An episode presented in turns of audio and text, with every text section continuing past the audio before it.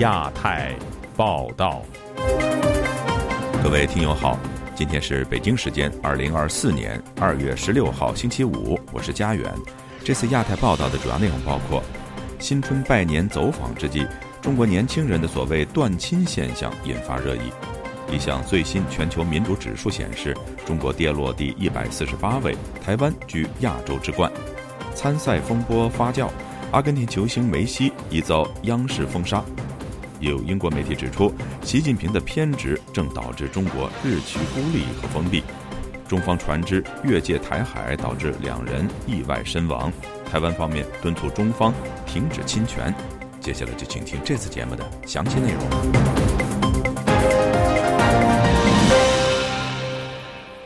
新春佳节对中国人来说，原本是阖家团圆的时刻。但在今年过年期间呢，“断亲”一词却成了很多中国网民热议的话题。那么，到底什么是断亲？而这一现象显示了怎样的社会变迁呢？而这种变化究竟是好还是坏呢？以下是本台记者凯迪的报道。找点空闲，找点时间，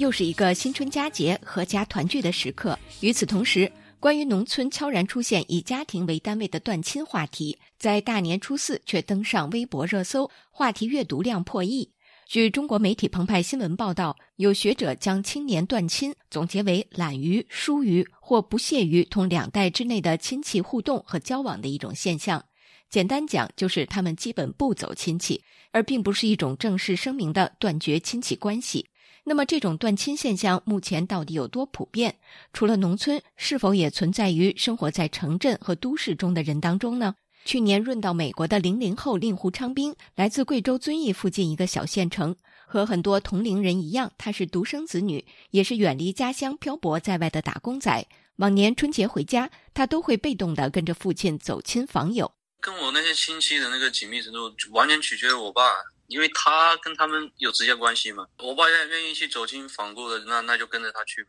他要不去，那就不去呗。反正就我个人是没有主动跟他们联系的。令狐昌兵说自己在家有空就是看电视、玩电脑、玩手机，也就没有精力再去维持这种本来就不是很熟的亲戚关系了。对于断亲，来自河北高阳县、目前身在美国的七零后王先生以书面方式告诉本台，他平时住在县城，距离老家所在的乡村只有半小时车程，但他和亲戚们很多也是平时不来往，过年时拜个年就走，因为交往起来也没有多大意义。他举例说，往年回家最烦的一件事就是和家里亲戚聊天儿。有亲戚甚至认为他孤僻不善交往，但他们却没想到这是社会和工作背景不同导致的。以下由我的同事代读：我们高阳县这边的产业就是纺织业，我是大专毕业生，学的是日语专业。毕业后从事国际贸易和英语、日语翻译之类的工作，节假日都休息。我的亲戚中很多都是高中、初中没毕业的，甚至小学都没上完。他们如果不外出打工的话，就只能从事织布。织毛巾、印染工作又脏又累又没前途，也没有休息日，所以我们聊天就聊不下去，根本就不在一个频道上。今年春节，家在东北某大城市的北漂赵晴，像往年一样回家过年。不过，九零后的他对回家的感觉已经逐渐淡漠。虽然没有被亲戚们催婚，但赵晴说，由于他目前没有固定工作。母亲在家一找到机会就嘲讽他又穷又废物，但在亲友面前却又要伪装起来，免得被人看不起。赵晴对此感到很无奈，便采取消极应对。除了必须出门跟人社交之外，我就天天在家里边，然后天天就，唉，就往自己屋里一宅。出于保护隐私的原因，赵晴采用化名受访。如果说断亲是现代化的必然结果，那么这种现代化本身是好是坏呢？来自河北的王先生认为，断亲反映出了中国社会发展的深层问题。主要根源是人的道德水平普遍滑坡了，人更注重利益和眼前的东西，还有中国人爱面子好攀比，穷亲戚和富亲戚在一起就有身份落差感。王先生认为，虽然这几十年来中国经济发展了。但传统文化中，人与人之间那种淳朴、善良、互相帮助的现象逐渐没有了，亲情、友情也越来越淡薄。同时，人们的焦虑感、孤独感普遍都在上升。从社会情感或幸福感这一点来考虑，就是倒退。那么，如何看待断亲对于社会治理方面的影响呢？美国威斯康星大学麦迪逊分校高级研究员、人口问题专家易富贤告诉本台，中国断亲现象的背后是家庭的原子化。原子化的话，就有利于国家的管理，但是呢，你却会导致社会活力嗯丧失，会导致多样性的丧失，会导致你这个管理的效率的下降。易富贤以火车来比喻中国社会，中央政府就是火车头。靠火车头去驱动的话，那你就会导致效率下降呀，你牵动力不够呀，那会导致活力下降呀，你收入上不去呀。动车的话，就是说你去了火车头有动力的玩，你结果每一节也有动力，那么整个速度就快起来了。易福贤说：“中国结构上已是一部动车，但行政管理上依然是靠很原始的一个火车头来驱动，这就导致地方政府也没有权力，这个家族也没有权力，那么会导致整个社会的这个这活力下下降。所以中国这个管理模式有很大的问题。”易富贤认为，目前来看，中国社会结构和人口结构的变化趋势是很难扭转的。同时，这也是一个全球性问题，整个人类文明都面临着很大挑战，这需要一个全球性的文化回归才能解决。以上是自由亚洲电台记者凯迪华盛顿报道。本周四，国际知名调研机构《经济学人》智库发布二零二三年民主指数，为全世界一百六十七个国家以及地区进行民主排名。其中，中国被列为独裁政权，排名跌到一百四十八位；台湾则被归类为完全民主，位居亚洲第一。以下是本台记者唐媛媛的报道。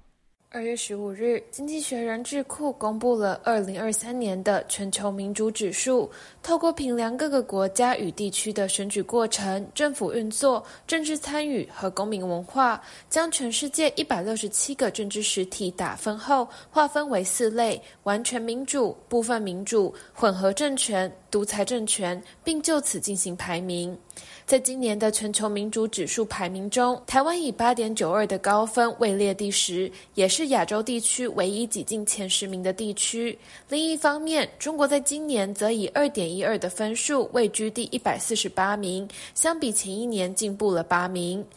不过，报告指出，中国民主提升的形式意义大过于实质意义。报告显示，中国民主分数的增进主要源自于政府对于军队的控制能力增强，以及女性在政府机构的代表性扩大。但是，中国政府加强对武装力量的控制，是在习近平领导下收紧权力的一环。此外，中国全国人民代表大会中女性成员的比例有所增加，然而女性依旧在中国被排除在权力核行之外。旅美政治学者、哥伦比亚大学政治学博士王军涛在接受本台采访时，就此告诉记者：“以政府对军方的控制能力以及女性代表权评判像中国这种威权国家的民主程度，没有太大的意义。威权国家和民主国家中呢，有一个就文官的选出来的官员，就是这个政治领导能不能对军队啊、职业军队进行控制？如果文官选出的官员能够控制得好。”那么就说明这个国家民主程度高一点，但是中国这种国家是个独裁国家，如果这个领导人是个独裁者，那么他控制的越严，说明他的民主程度越下降。王军涛还指出，假如是全党要服从中央，假如是四个议是两个维护的话，这这个是男的你服从他，女的服从他，没有什么，并没有什么太大意义，或者年龄什么都没意义。如果都是由一个独裁者决定的话。底下这些都是听从的人或者橡皮图章。台湾与中国的民主程度差距巨大，外界关注这是否会影响台湾与中国的民间互动意向。美国萨姆休斯顿州立大学政治学系副教授翁吕中就此告诉本台记者：“民主指数报告的推出不会改变台湾民众对中国的既定印象。民主指数虽然是这样，台湾的人民、台湾的各各行各业，呃，虽然知道有风险，可是考虑到。”呃，所谓的务实的角度，我们的生活，我们的经济生活要继续下去，所以跟中国的交往，并没有真的因为所谓的民主指数，呃，新新出来的报告而而出现太大的波动。自由亚洲电台记者唐媛媛，华盛顿报道。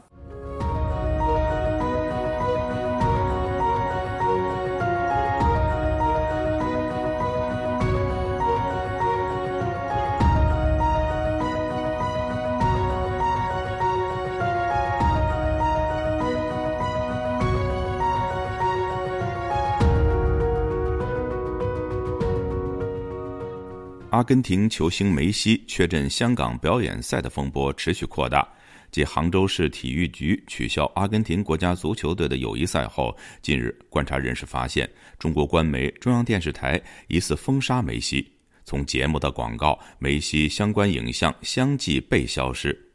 有评论认为，除非梅西愿意公开道歉，否则将永远丧失中国市场。以下是记者高峰的报道：世界球王梅西在中国的知名度极高。以往会以各种形式在电视屏幕出现，但是有观察人士发现，这种情况近日发生一百八十度的转变。以官媒中央电视台《天下足球》节目的片头为例，两年前梅西在阿根廷赢得足球世界杯后高举大力神杯的数秒画面不再出现。以往央视一台的天气预报会出现。由梅西代言的酒类广告海报，但从上星期开始也消失无踪。中国经济评论员金山相信，央视的处理手法反映中国官方的立场。也就是说呢，央视已经提升到与人日呀、光明呀、新华呀这一类媒体同等的高度。央视的在的影响力呢，它所占的广告的这个份额比例呢？确实还是挺大的。梅西在失去了内地的市场，这一点是可以肯定的。嗯，可以说是永久失去了。台湾励志协会执行长赖荣伟表示：“中国经济持续不振，不排除官方利用梅西事件转移民众的视线。股市也严重的下滑，房地产又不行。那这个梅西事件呢，就刚好呃，让中国的官方啊转移焦点。”借这个事件转移这个老百姓对中国内部现在这个情况的不满，那这个香港被中国的官方哦界定为一种外部势力勾结内部势力，想要颠覆他们中共政权，所以呢，梅西刚好都符合了。本月初，梅西随迈阿密国际到香港作赛，但是最终没有上场。到了下站日本，却判若两人，踢了超过半小时。引起中国大陆和香港球迷不满，逐步演变成政治风波。经济评论员金山认为，目前看来事件已没有回旋余地。除非说梅西公开道歉呀，以及做出一些令这方面满意的一些动作来的话呢，那对梅西来说也是不可接受的。这个事情总体来说呢，就是一场民族主义情绪导致的闹剧。二零一九年，香港爆发反送中示威浪潮。当时，美国职业篮球联赛 NBA 球会休斯顿火箭队的总经理在社交网站发文支持香港示威。其后，多家中国企业抵制火箭队，央视也几乎全面暂停转播 NBA 赛事，时隔一年后才复播。学者赖荣伟估计，面对北京的经济胁迫，迈阿密国际最终会选择让步。梅西他不抱歉的话呢，那就是他的后面的经纪团队或者是他的球团，是不是有可能会做做个缓和的动作？那当然，这个诠释权是掌握在中共里面的啦。火箭队跟 NBA 啊，大概整个事件呢，也大概花了好几个月的时间，才从原本的禁播到后来慢慢慢慢的恢复了。自由亚洲电台记者高峰香港报道：近年来，中国经济下滑、国际关系日趋恶化的状况呢，引发外界关注。近日，英国《经济学人》杂志在相关报道中就指出，中共领导人习近平的偏执正在让中国变得孤立和封闭。详情，请听记者夏小华的报道。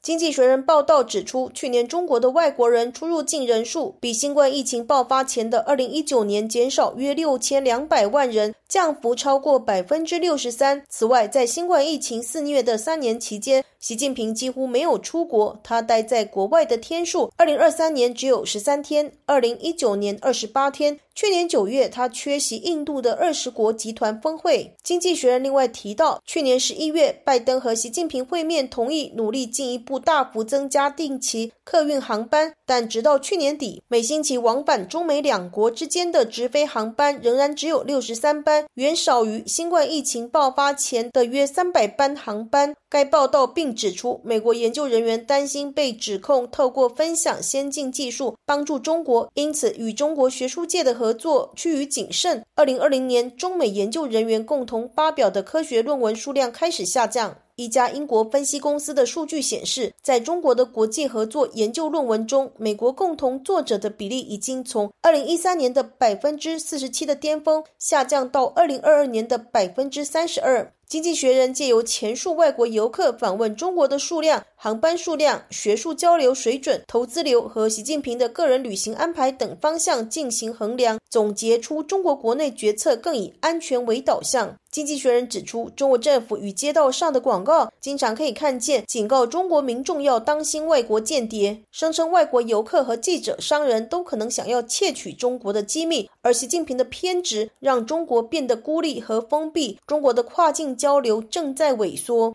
台北海洋科技大学副教授吴建中接受自由亚洲电台采访表示：“自从习近平上台之后，习近平的偏执，或习近平的安全感，或习近平的焦虑。”这个其实都是导致现在中国经济没有办法往前迈进的一个情况。那再加上从原本的这个双循环里面，原本他们认为就是透过“一带一路”可以促进所谓的外循环的一个部分，然后现在的内循环的这个内需不振。我们从这次的春节其实就可以看到，原本的这种对外的旅游现在都降级成为，比如说到哈尔滨去旅游等等，你就可以看到说中国这种封闭或者是中国的这种内卷是。越来越卷的这样的一个趋势，这符合对于习近平他的安全上面的这个隐忧。台湾智库咨询委员吴色志接受自由亚洲电台采访也指出，在习近平第三任期开始，越来越讲究安全的问题啦，所以试图在国内去筑起一个跟这个境外也好，或者是跟外国相关机构联系的一些限制啊好，那视为都有可能危及到他国家的安全，包括政治的安全、经济的。安全社会的安全，所以这都导致了说中国民众在跟其他外国人或者是外国的机构在往来过程当中，都有些些许的限制。吴色志提到，习近平第三任更看重所谓整体上社会安全的意识，包括反间谍法的修法，或是对国家保密法等的作为，确实让外国相关的企业机构对于到中国感到一定程度的风险，也对内造成社会大众一些所谓警示的效果。同时，中国经济发展低迷时。的中国更加保守，在习近平统治的特性上更凸显出来。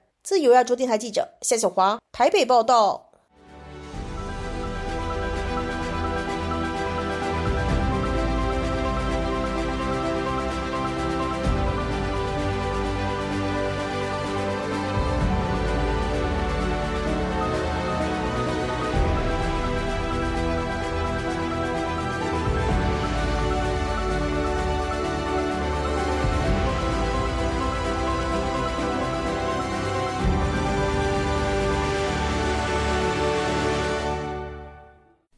农历年初五，台湾离岛金门附近海域发生中方快艇逃避驱赶后翻覆，造成两人意外死亡的事件。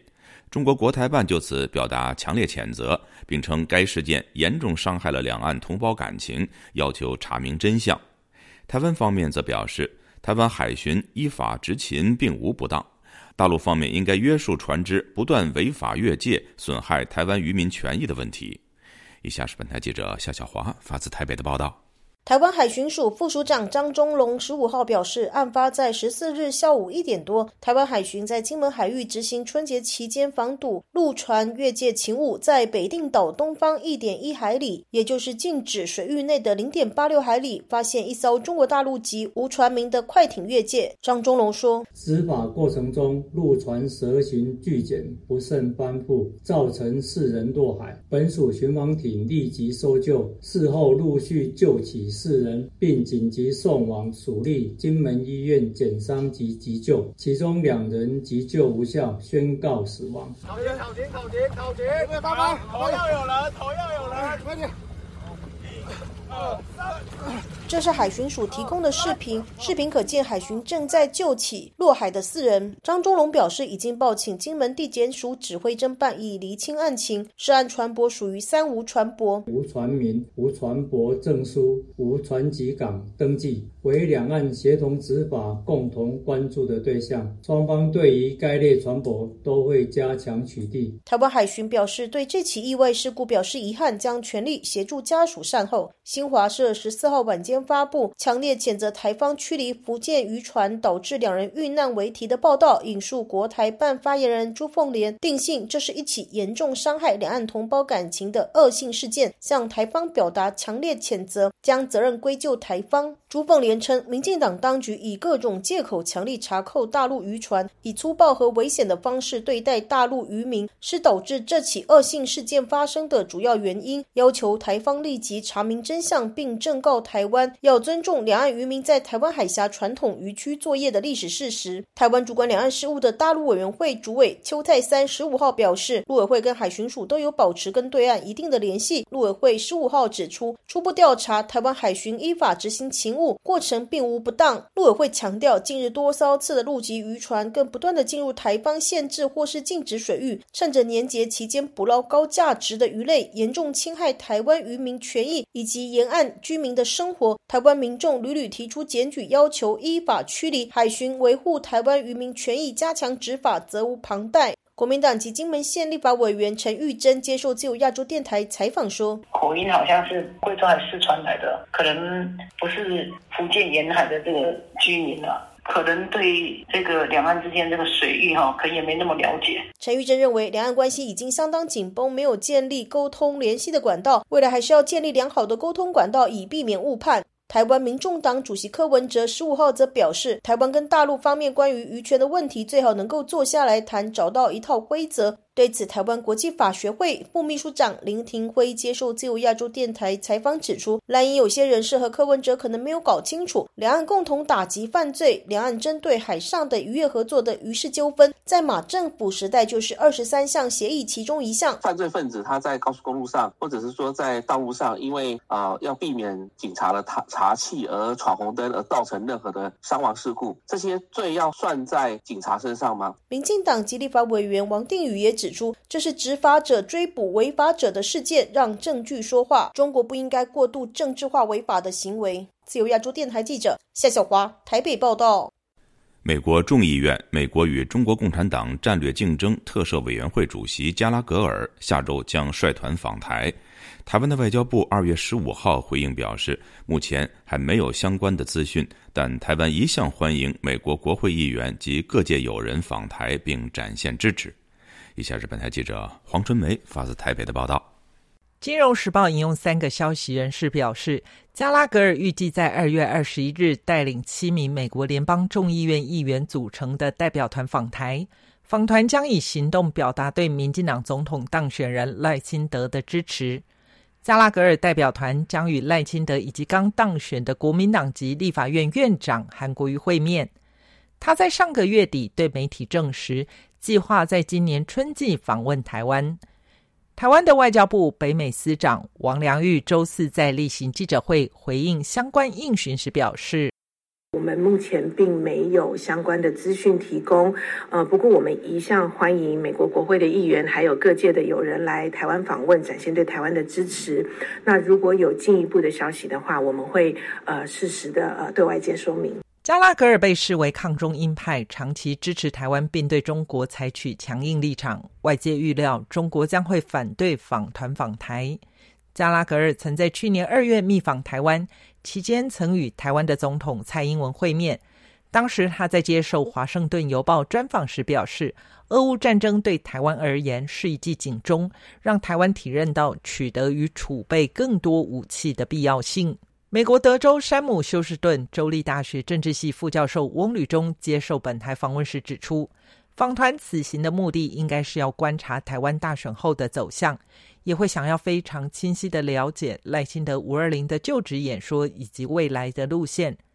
此外，台湾的国会改选后，三党不过半。访团与韩国瑜会面，影响了解未来国会是否继续在军购方面强化军备。对于行政权，他只是想要知道说，会不会有比较大的动作，会不会有冒进的情况。对于立法权这边，会不会阻碍啊？美国想要推动的就是台湾强化这个军事的情况。国立政治大学国关中心研究员宋国成对本台表示，台湾国会三党不过半，其中有两个政党被视为比较亲中，他将此称为“红色国会”。他认为，中共未来对台湾不会轻易动用武力，但是会以国会渗透的方式，用最低的成本破坏台湾民主制度，并有识之士。特国，特别是美国的呃这个国会啊，或者是政府的部门，忧虑台湾的国会会被中共怎么样红色的赤化啊，或者是造成一种亲共的一个国会结构。国会的结构基本上涉及到军售啊，涉及到美台的关系啊，国会外交。宋国成分析，过去民进党籍的前立法院院长游锡坤积极与美国、日本以及波罗的海、欧洲其他国家推动国会外交。在韩国瑜上任之后，可能都会宣告停摆。他不相信韩国瑜会去推动所谓亲美抗中的国会外交路线。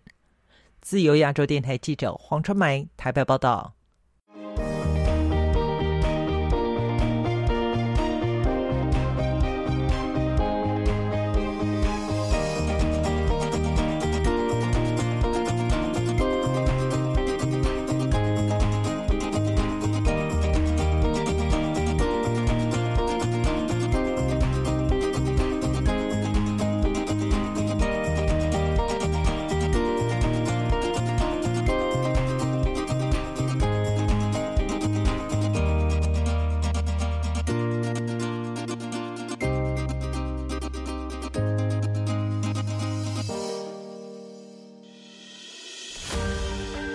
中国的民主人士依然坚信真理，运用非共产主义世界的内部政治和社会改革的力量。海洋升温还有酸化，海洋生物多样性已经。那么毛泽东的文革就确实可以跟斯大林的大清洗。中国近年来对俄罗斯的援助金额相当于对非洲各国总和。亚太时政历史构成，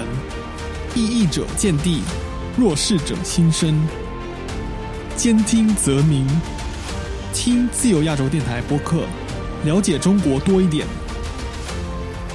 苹果、谷歌及 Spotify 等各大平台均可订阅，免费收听。